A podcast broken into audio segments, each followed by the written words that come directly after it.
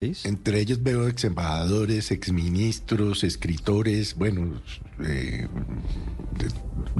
pues de, todo, una gran mezcla de, personajes importantes. Mire, el segundo punto de la carta dice, consideramos urgente que el gobierno de Colombia, en cabeza del presidente y del canciller, en nombre del pueblo colombiano, expresen de modo inequívoco el rechazo a los ataques terroristas de Hamas contra el Estado y los ciudadanos de Israel. Eso no ha ocurrido, Felipe. Por, el por, el contrario, lo que tenemos es un mensaje larguísimo en Twitter del presidente Petro anoche, casi sobre el filo de las 12 de la noche, responsabilizando a Israel del ataque al hospital en Gaza, que todavía está en discusión sobre quién fue el responsable, y diciendo que ha sido mucho peor la arremetida israelí que el atentado inicial de Hamas. Don Francisco Lloreda es uno de los firmantes de esta carta, exministro y ex presidente de la Autoridad Colombiana de Petróleos. Don Francisco, buenos días, ¿cómo está? Gracias por estar con nosotros. Buenos días, Ricardo. Un gusto estar con usted. Un saludo a Felipe y a toda la audiencia de Blue.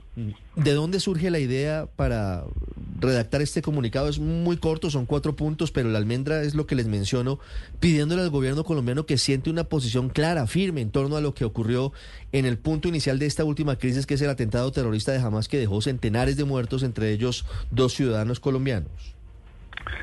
Ricardo, este grupo se conformó hace ya varios años por iniciativa del director de planeación Armando Montenegro, en época de pandemia. Como lo estaba señalando Felipe, es un grupo eh, constituido por eh, exministros, personas que han tenido la oportunidad de servir al país desde distintas posiciones en distintos gobiernos, por académicos muy reconocidos, por eh, algunos empresarios, por personas que ante todo han estado preocupados e interesados en los temas de país. Y en distintas oportunidades ha tomado la decisión de, expresarse y esta pues eh, no podía ser la excepción dada la situación tan, tan crítica por la que eh, está pasando pues, la, la, no solo la política, sino el devenir de los temas internacionales de Colombia. Entonces un grupo, y permítame Ricardo, que además tiene visiones muy distintas, incluso eh, posiciones ideológicas diversas y en un tema como esto, pues por supuesto hay un total eh, consenso y entendimiento. Doctor Lloreda, en la carta ustedes hablan también sobre la necesidad de respetar los derechos humanos y el derecho internacional humanitario y le piden al gobierno colombiano que acompañe a la ONU en ese sentido, en la defensa de la población civil en Gaza e Israel. Eh, esto, esto, según ustedes lo han visto, no, no lo ha hecho la Cancillería colombiana. Dos cosas. Eh, la primera, como ustedes lo estaban señalando, pues hay uno, eh, es claro en cuanto a que este grupo no se siente representado por los pronunciamientos que ha realizado a la fecha el gobierno nacional eh, sobre esta crisis que está presentando. Y como también ya lo indicaban ustedes, pues nos parece fundamental que el presidente, el canciller, en nombre del pueblo colombiano, porque esa es su responsabilidad, ese es su deber, expresen de una manera inequívoca el rechazo a esos actos de terroristas de Hamas. Pero eso no, eso no obsta para que eh, entendamos que el compromiso de Colombia con el respeto a los derechos humanos y el derecho internacional humanitario es y debe ser total.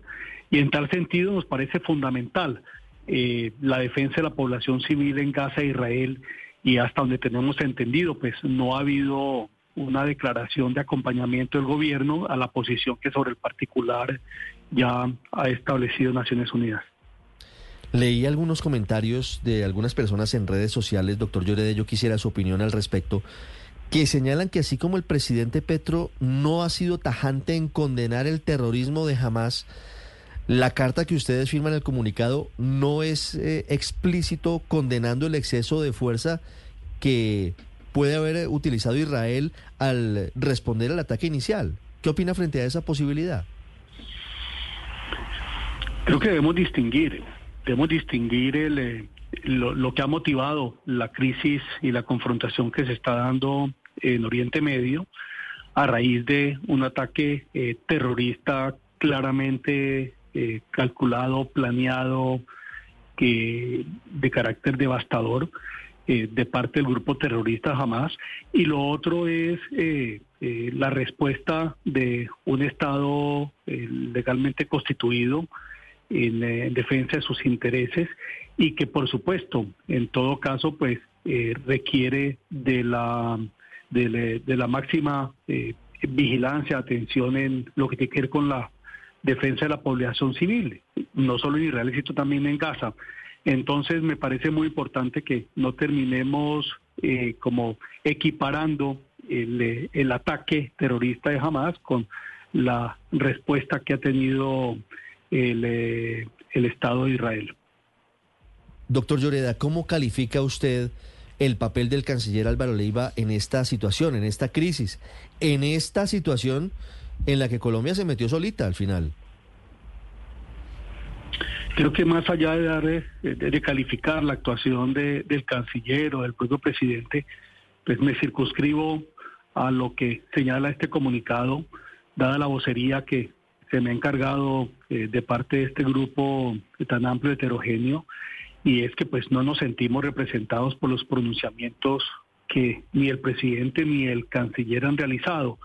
Y de ahí la, la relevancia de este, de este comunicado que lo que busca es que eh, los colombianos todos y también la comunidad internacional eh, eh, y especialmente esta tenga claro que la posición que ha asumido el gobierno de Colombia no representa y tenemos el firme convencimiento que no representa el pensamiento de la mayoría de los colombianos que claramente rechazan de manera contundente el ataque terrorista de Hamas y por ende pues solicitan de manera urgente al gobierno pronunciarse al respecto. Sí. Doctor Lloreda, usted está muy juicioso ciñéndose al comunicado como portavoz, vocero autorizado, y yo intento sacarlo del comunicado, pero creo que es importante por, por varias razones. Una de ellas es que quisiera preguntarle sobre un mensaje en Twitter del presidente Petro de, de los muchos que publicó este fin de semana sobre lo que está pasando en Oriente Medio. El presidente en alguno de los larguísimos mensajes dice al final mejor dicho, termina diciendo, déjenme a mí como presidente de la República, estoy interpretando, eh, el manejo de las relaciones internacionales. Y, y, les agradezco que opinen, pero al final quien toma las decisiones soy yo. ¿Qué opina frente a eso? Esa es una función constitucional del presidente, pero el presidente y el canciller, como todos los funcionarios públicos, se ven a la confianza ciudadana. Una confianza que no es un cheque en blanco y sin duda alguna lo que uno esperaría es que el presidente de la República y su canciller eh, al momento de actuar eh, piensen eh, no solo en sus propias motivaciones, sino en el sentir del pueblo colombiano que es el que le ha conferido el mandato que al final son los colombianos. Al final el presidente Petro y el canciller Álvaro Leiva representan a todos los colombianos ante el mundo. Así debería ser, Ricardo. Esa es su responsabilidad y la Constitución además establece de una manera muy clara que una de las eh, responsabilidades del presidente de la República es representar la unidad nacional. Y claramente eso eh, implica ir más allá de motivaciones propias eh, y pensar en cuál es el sentir, el querer y lo que más le conviene a Colombia. Las 8.40 minutos. Doctor Lloreda, muchas gracias. Gracias Ricardo, gracias Felipe, gracias a todos ustedes.